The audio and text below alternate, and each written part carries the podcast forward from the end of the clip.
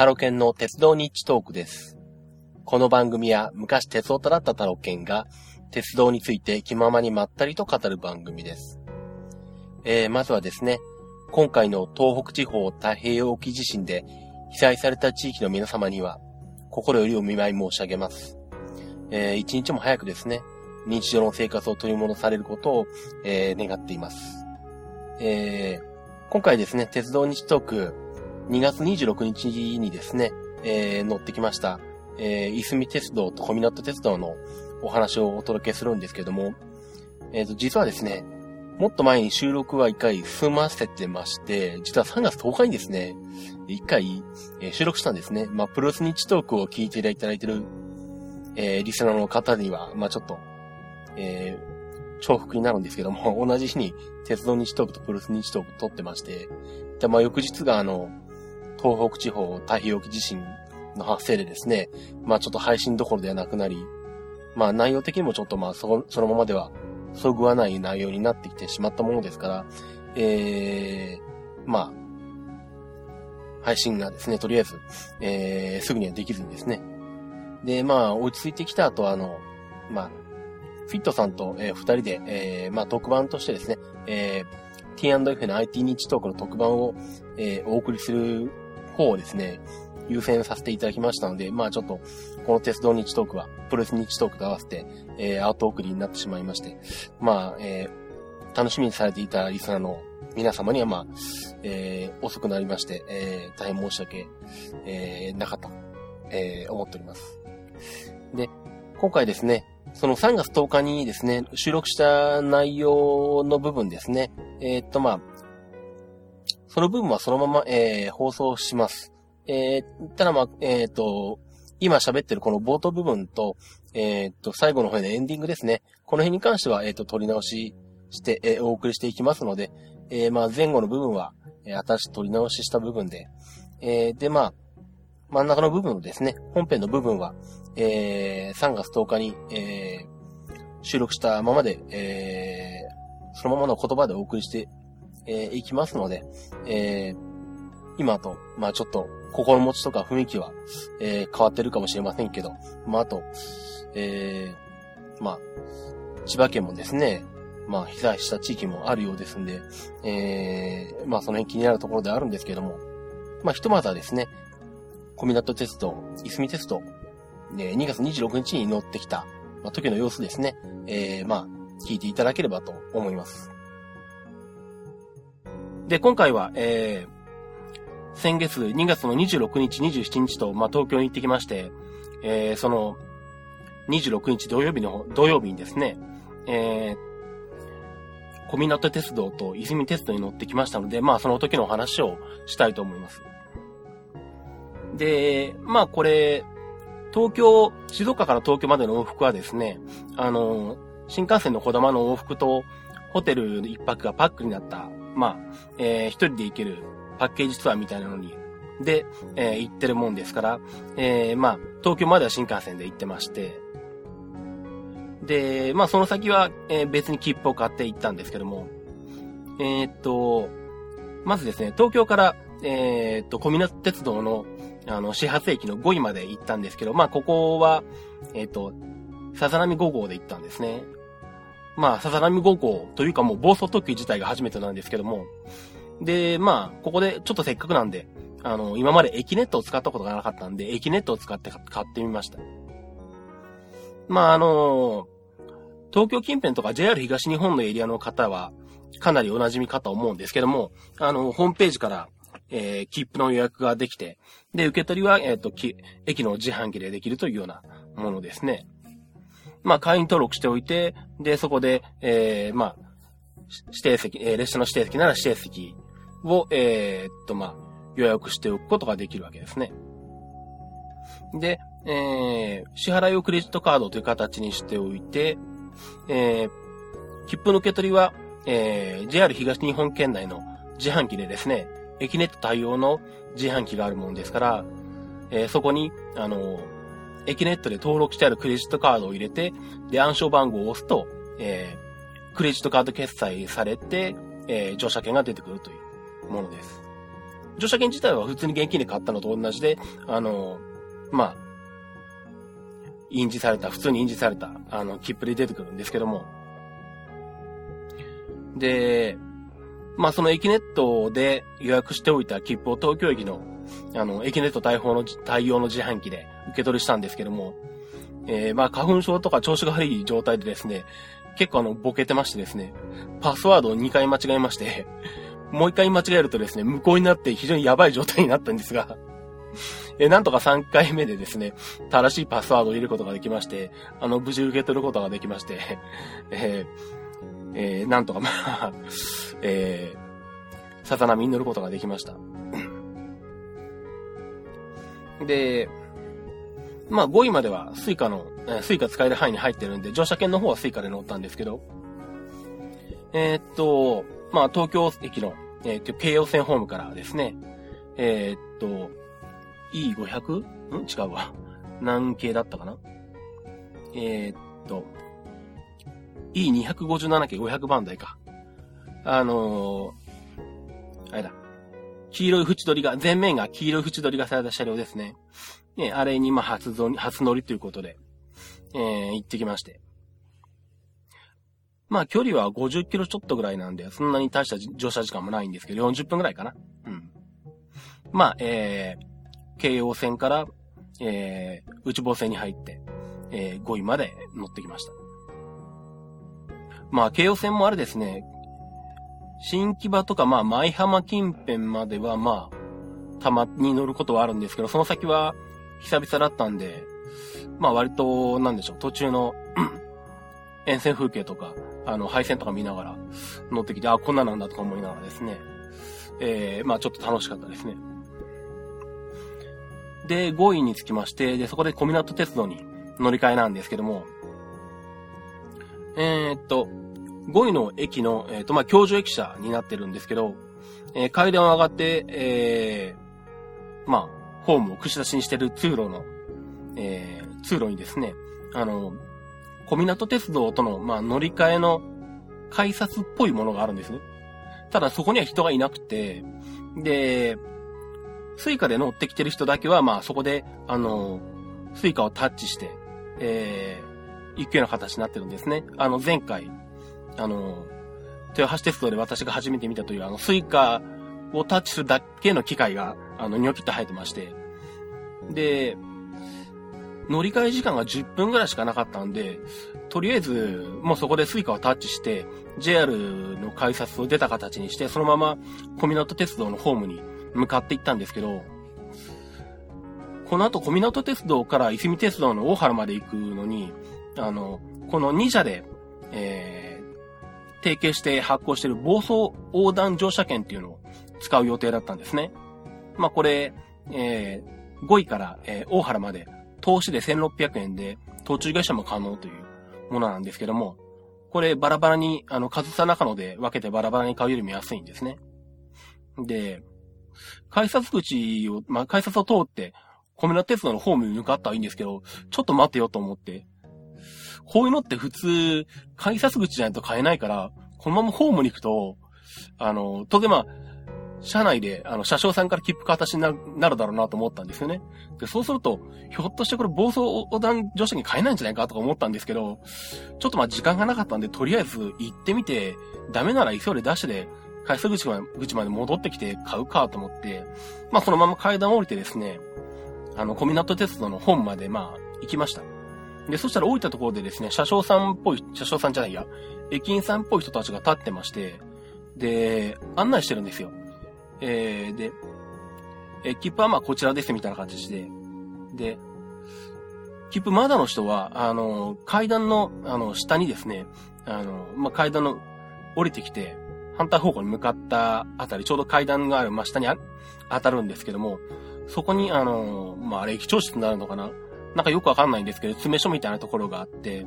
あの、切符はあそこで買えますんで、あそこで買ってくださいとか言われてですね。あ、そうなんだと思って行ったら、あの、まあ、ちっちゃい小窓みたいな窓があって、そこを開けるとですね、駅員さんがいまして、で、そこで、あの、無事暴走横断乗車券を買うことができました。なんで、あの、わざわざ改札を出なくても、あの、ホームで、あの、各種乗車券が、あの、ちゃんと買えるようです。で、まあ、それを持って、えー、列車に乗ったんですけど、乗ったのが、えー、っと、5位を12時21分発の上総中野行きなんですが、えー、っと、2両編成だったんですね。えー、っと、まあ、キハ200っていう、あのまあ、国鉄、国鉄時代っぽい懐かしい、あの上半分が肌色で、下が朱色のディーゼルカーなんですけど、えー、これの2両編成で、面白いことに後ろ1両がですね、あの、団体貸し切りという風になってまして うん。で、前1両が、あの、誰でも乗れるっていう状態なんですね。これもなかなか面白いなと思ったんですけどまあ、そんなで、えー、前の方の車両に乗りまして、えー、まあ、5位駅を出発したんですね。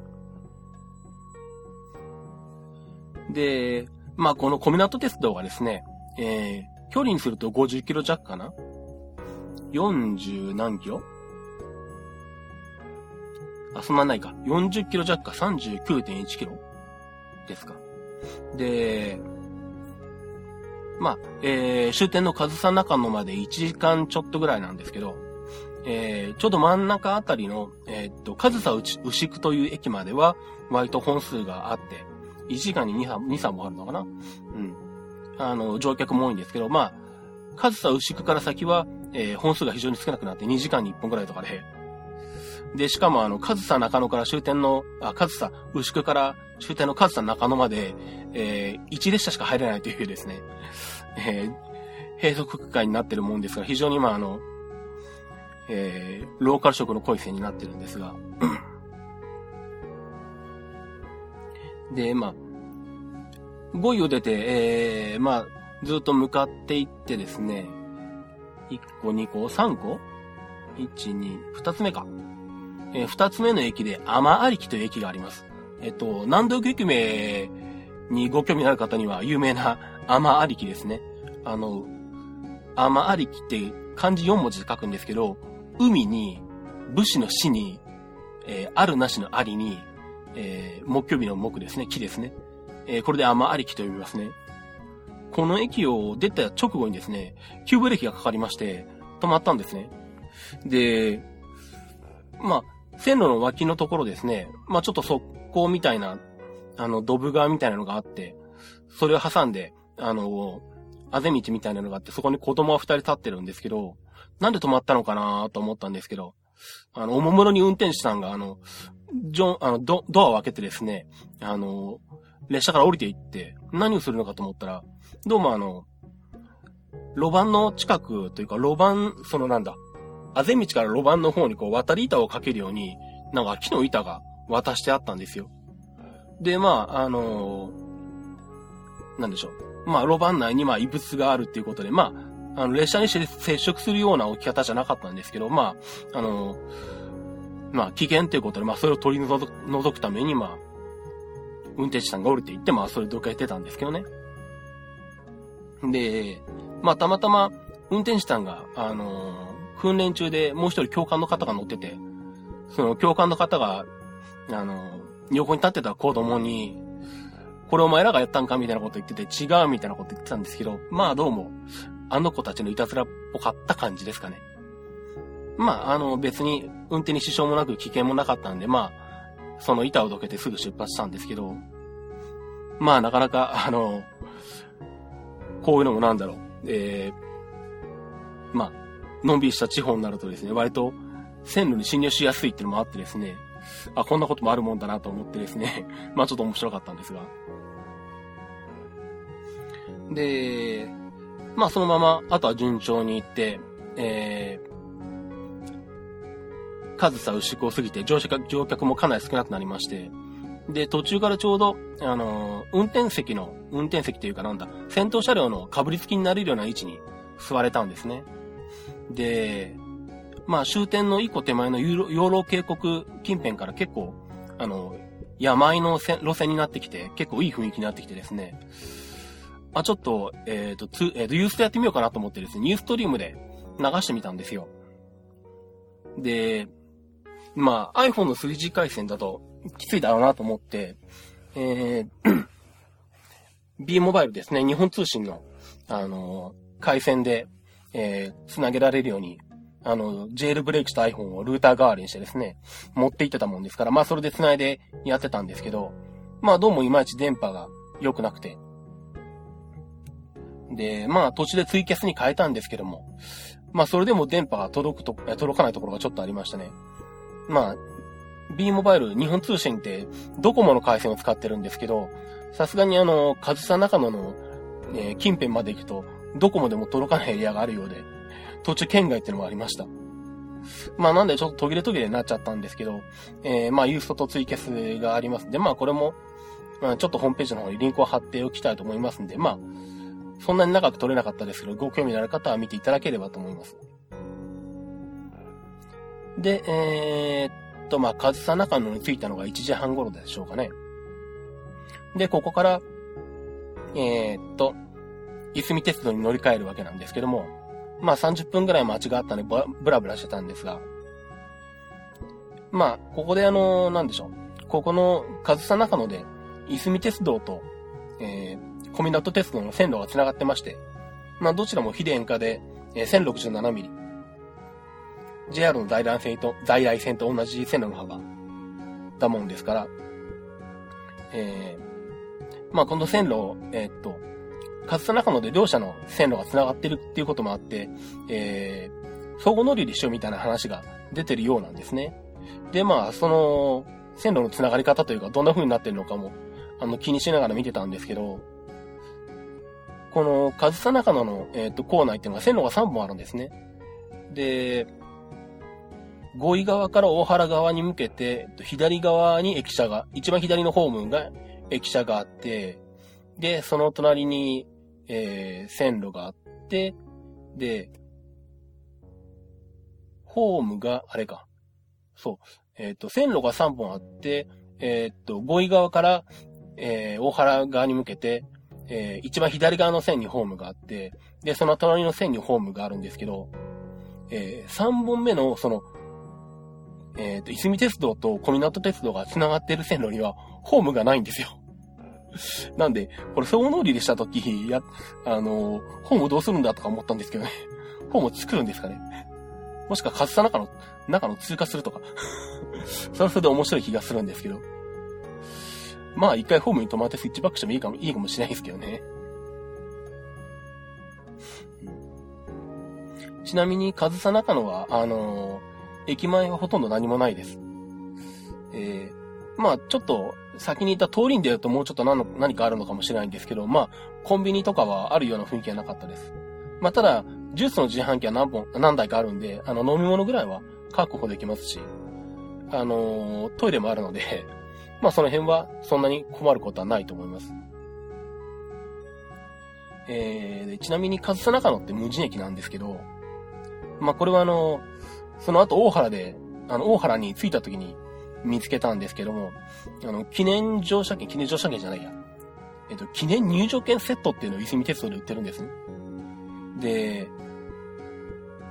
よくあるあの、貢献の入場券が4枚セットになっているやつなんですけど、その中に上総中野の入場券ってのがあって、上総中野無人駅なのにこの入場券ってどうするんだとかちょっと思ったんですけど、まあ記念なんで別にいいとは思うんですけど、このなんだ、この入場券を持ってカーサ中野に行っても、無人駅だから使いようがないよな、みたいな。当然、まあ、あの、ホームの駅は誰でも自由に入れるわけなんですけど、これはどうなんだとか思ったりしたんですけどね。まあ、どうでもいいんですが。で、まあ、30分くらいしまして、えっ、ー、と、いすみ鉄道の列車がやってきまして、えっ、ー、と、まあ、菜の花号というのかな。えー、黄色い車両で、えっと、車体に、えー、イラストが描かれてるんですね。あの、どうも、ムーミンと、ムーえー、ムーミンの、えー、っと、イラストの、まあ、使用許諾を得てるかなんかで、えー、ムーミンのキャラクターが車体にいろいろと書かれてたりとか、なんか車内に、えー、っと、砂付近かなんかの人形がぶら下がってたりとかしてですね、まあ、楽しい感じだったんですが、車体、車両自体は、あの、いかにもあの、第三セクターによくあるレールバスですね。いすみ鉄道では形式が、えー、いすみ200型という形式になっているんですけども、まあ、あの、富士重工製の、あの、まあ、第三セクターが、あの、流行ったというか、あちこちレザーデザインセクターに転換した時に、まあ、あちこちの路線で見られた、あの車両ですね。で、まあ、いすみ鉄道も、上総中野を出ると、まあ結構山あいを走ってるんですけども、まあどうだろう。えー、まあ、ちょっと小湊鉄道の方がローカル色が強いかな。うん。まあ、あのー、なんだろう、山あい側から今度はまあ、都市部に向けに、都市部方面に向かって走ってたんで、まあ、そうやって感じるのもあるかもしれないんですけど。まあ、やっぱりどうしてもあの、どっちかというと山あい方面に向かってくる方がムードが盛り上がるので、ね、あのー、楽しいわけですけどもね。まあ、ただ、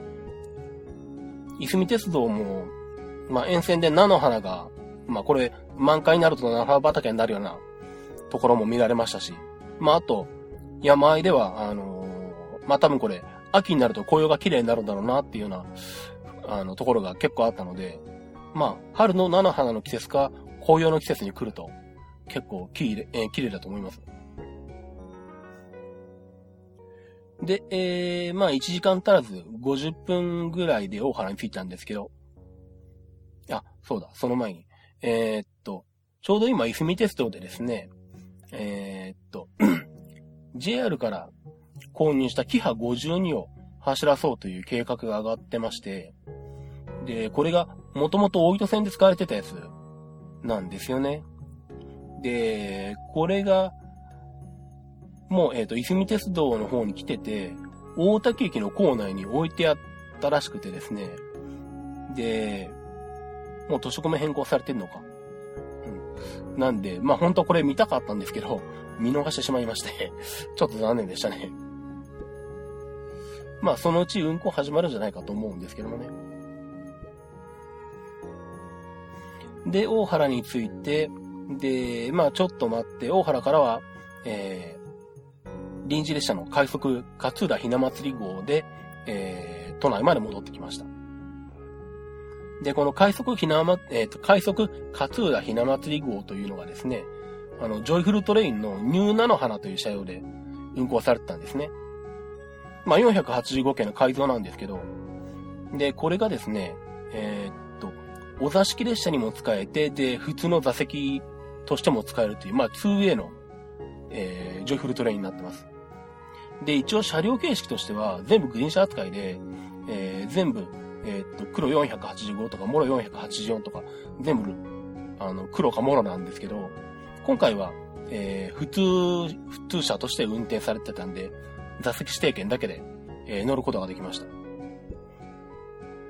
まあ、お座敷列車として運行されるんで、グリーン車扱いになってると思うんですけど、これどうもあの、座席になってる、この背もたれ、あの、この車両、あの、座席状態にすると、あの、普通の、あの、特急車両とかグリーン車みたいに、あの、進行方向に向かうような、あの、転換クロスシートじゃなくて、方向向き、方向を変えれるような車両じゃなくて、あの、いわゆるボックスシート型なんですね。向かい合わせに座る感じなんですよ。で、しかもあの、これ、お座敷列車にこう、変形できるようになってる構造上の問題だと思うんですけど、リクライニング何もできないですね。なんで、確かにあの、この、あの、この座席でグリーン領域取ったらちょっとさすがに乗客起こるだろうなと思います。なんで、あの、指定席扱いで売ってるってのはまあ正解だったと思うんですけど。なんでまあ、あの、まあ指定席、決められた席に乗ってきたんですけど、まあ他のお客さんと向かわせになりながら乗ってきたんですけどね。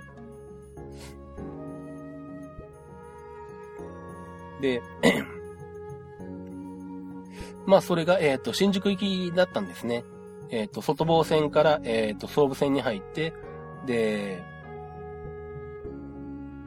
えっ、と、秋葉原を通って、えお茶の水で多分、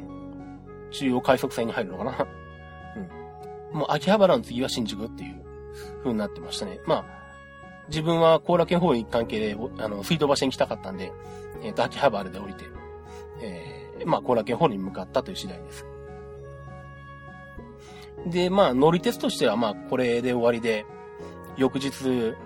まあ、プロレスを見てですね、その日の夜と、翌日にプロレスを見て、で、帰ってきたんですが、まあ本当は翌日も時間があったんで、どっかに、あの、飲みに行ったりとかすればよかったんですけど、あの、なんせ体調悪くて食欲もなくてですね、ぐったりしてましてですね、あのせっかく東京にいながら喫茶店とか、あの、インターネットカフェで時間を潰してたというですね、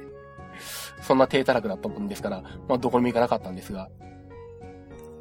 まあ帰り、あの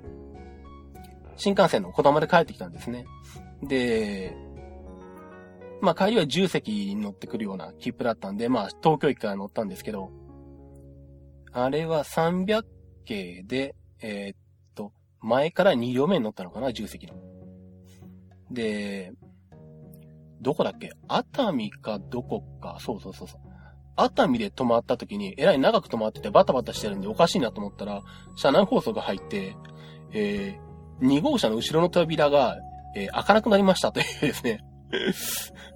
そういう車内放送が入りました。まあ、扉の故障だったようでで、まあ結局、あのー、なんだろう。あ、開い、いてないのに開いているという表示が運転台に表示されたのかな。で、あのー、そういう、あの、連絡を運転手さんから、えー、車掌さんのところに入って、車掌さんが確認しに行って、で、まあ、閉まってることを確認して、まあ、発射したんですけど。で、まあ、結局、あの、その後も扉はずっと開かないままだったんですけど、まあ、運行練習しようがなくって、えー、まあ、お客さんは、には他の扉から出入りお願いしますっていうことで、まあ、そのまま静岡まで無事帰ってきたんで、そのまま乗ってきたんですけど、まあ、あの、まあ、どうでもいいんですけど、一応その、開いてない扉っていうのを見たかったんで、わざわざその扉を通ってですね、隣の3号車の扉から降りたんですが まあ、その時の写真もありますんで、あの、一応これもホームページに載せておきたいと思います。まあ、新幹線であの、一部の扉だけ閉まってるっていう状態もなかなか珍しいので まあ、ちょっと写真撮ってみました。ということでですね、えー、っと、今回、えー、小湊鉄道といすみ鉄道に、まあ、乗ってきたお話でした。えー、今回はですね、ちょっと切符地のコーナーをお休みさせていただきますので、えー、エンディングに行きたいと思います。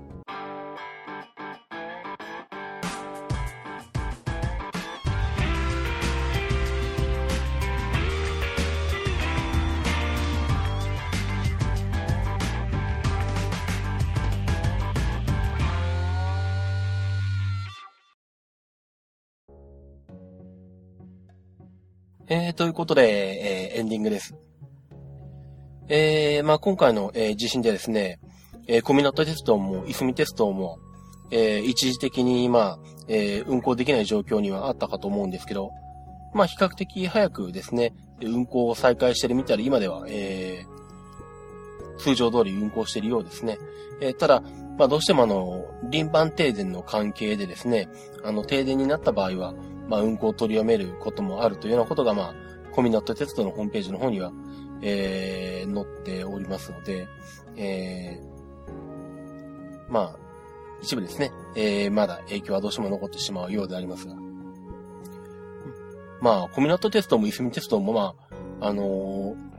非電化区間なもんですから、ディーゼル機関車で、ディーゼルカーで走ってるんですけど、まやっぱり、えー、駅の照明であるとかですね、信号設備とは電気使ってるもんですから、まあディーゼルだからといって、運行できるというわけでもないっていうのはしょうがないところでありますね。で、まあ、この、まあ、いすみ鉄道、小湊鉄道はもとよりですね、東北地方一帯の鉄道路線ですね、まあ、JR 新幹線等々はじめとしてですね、まあ、えー、三陸鉄道もそうで、もちろんそうですし、まあ、各種、えー、各社ですね、えー、第三セクターの路線とかですね、えー、私鉄が被害を被っていまして、え、まあ、とりわけですね、被災直後はですね、三陸鉄道が大丈夫だったのかっていうのは結構ネットの方では、あの、まあ、話題になってまして、まあ、ホームページの方もですね、あの、なかなか更新されることがなくてですね、で、しかもあの、被災した地域が、日本車があって、直撃を食らってる可能性もあってですね、本社機能自体が生きているのかっていう心配もなされてたんですけども、で、まあ、たとえ、あのー、まあ、本社機能がですね、えー、取り戻す、復活してもですね、まあ正直、えー、あの辺のエリアですね、運行されて、路線のですね、エリアをですね、考えるとですね、えー、場合によっては全線廃止になるんじゃないかという、まあ、結構暗い見方もあったんですけども、えー、っと、なんとですね、えー、一部区間ではありますけれども、え北リアス線の一部区間かな。で、三陸鉄道がですね、えー、まあ、運行を再開しまして、まあ、これ非常に、まあ、ね、僕たち鉄道ファンにとってみればですね、まあ、非常に明るいニュースとして、まあ、象徴的に、まあ、あの、流れてきてですね、ちょっとほっと胸を鳴り下ろした部分はあるんですけども、まあ、まだ、でも東北新幹線の、えー、那須塩原、盛岡間はまだ1ヶ月以上かかるだろうという見込みですし、まあ、それ以外もですね、あの、常磐線なんかは、あの、原発の関係もあるので、そもそも運行再開できるのかってもあってですね、まあ、予断を許さない状況ではあるんですけども、まあね、JR 東日本の方々もそうですし、まあそれ以外の鉄道の、鉄道会社の方とか、まあその関係の方とか皆さんですね、まあ、あの、一つ一つですね、あの、作業進めていただいて、まあ、東北地方の鉄道がですね、えー、っと、運行できるように、えー、なるのをですね、まあ待ちたいと思います。で、まあ、今月ですね、時刻表、まあ、ダイヤ改正が3月10、えっ、と、3月12日からか。えっ、と、ダイヤ改正だ、だったんですけど、まあ、なんせ11日に地震でですね、すっかりそのこともまあ、あの、吹っ飛んでしまいまして、まあ、事故改正自体できるのかという話もあったんですが、えっ、ー、と、まあ、事故表買うの忘れてましてですね、まあ、落ち着いてからふと思い出して、あの、やっと時刻表を買ってきたんですけど、まあ、この時点では当然、あの、地震の、えー、状況っていうのは反映されてないんですね。で、まあ、いつも買うのが JR 時刻表のあの A4 サイズの一番大きいやつなんですけども、えー、これの、えっ、ー、と、最初の方のページで、黄色いページがありまして、イエローのページがありまして、そこにあの、一時的に運休している路線とかですね、えー、まあ、一部あの、運行ね、あの、工事の関係で運行を取りやめたりとかするえー、路線に関してはこの黄色いページに載ってるんですけど、来月号でこのページがどうなってるかっていうのはちょっとですね、あの、見たいような、見たくないようなですね、えー、複雑な心境ではあるんですけども、まあ、最近はあまり毎月自己評価必要はないんで、まあ、必要の時期にまあ2、3ヶ月に1回ぐらいのペースで買ってたんですけど、まあちょっと来月号、4月号が出たらですね、えっ、ー、と、ちょっと買って、まあその状態を確認して、したいと思ってます。で、えー、まあ、あとですね、まあ、いつになるかわかりませんけど、まあ、東北地方がですね、ある程度復興してですね、あのー、まあ、鉄道が通るなり、あとあの、まあ、観光なんかもある程度できるようになったらですね、まあ、一度そちらの方を鉄道で訪れてですね、まあ、あのー、まあ、そこに、ま、お金を落とすって言い方も、まあ、ああれなんですけど、まあ、何かしらですね、地元の皆さんのですね、まあ、ほんのちょっとでもですね、お力になれるような、えー、ことができたらいいなと思っています。あとですね、えー、と、まあ、プロスニッチトークの方でも話したんですけども、えー、っと、シズマックからのお知らせです。まあ、私、あの、Mac のサポートの仕事をしてるんですけども、まあ、そちらの方で、えー、通常データ復旧の方を3万円という料金でやらせていただいてるんですけども、えー、っと、被災地の方々、およびですね、まあ、えー、輪番停電のある、えー、東京都内ですね。あと、えーえー、新潟県、長野県、あと静岡県の富士川より東側のエリアですね。えー、まあ、あの、50、50Hz の電力が来てるエリアの、えー、方皆さんですね、北海道ももちろん含めまして、えー、データ復旧の方ですね、料金を通常から1万円引きさせていただいて、2万円引き、2万円で、えー、やらせていただくという、えー、形でですね、まあ、少しでも、えー、ご負担を、えー、和らげていただければと思いまして、えー、そういった値引きをさせていただくことにしました。えー、まあ、そのデータ復旧以外の部分でもですね、まあ、通常の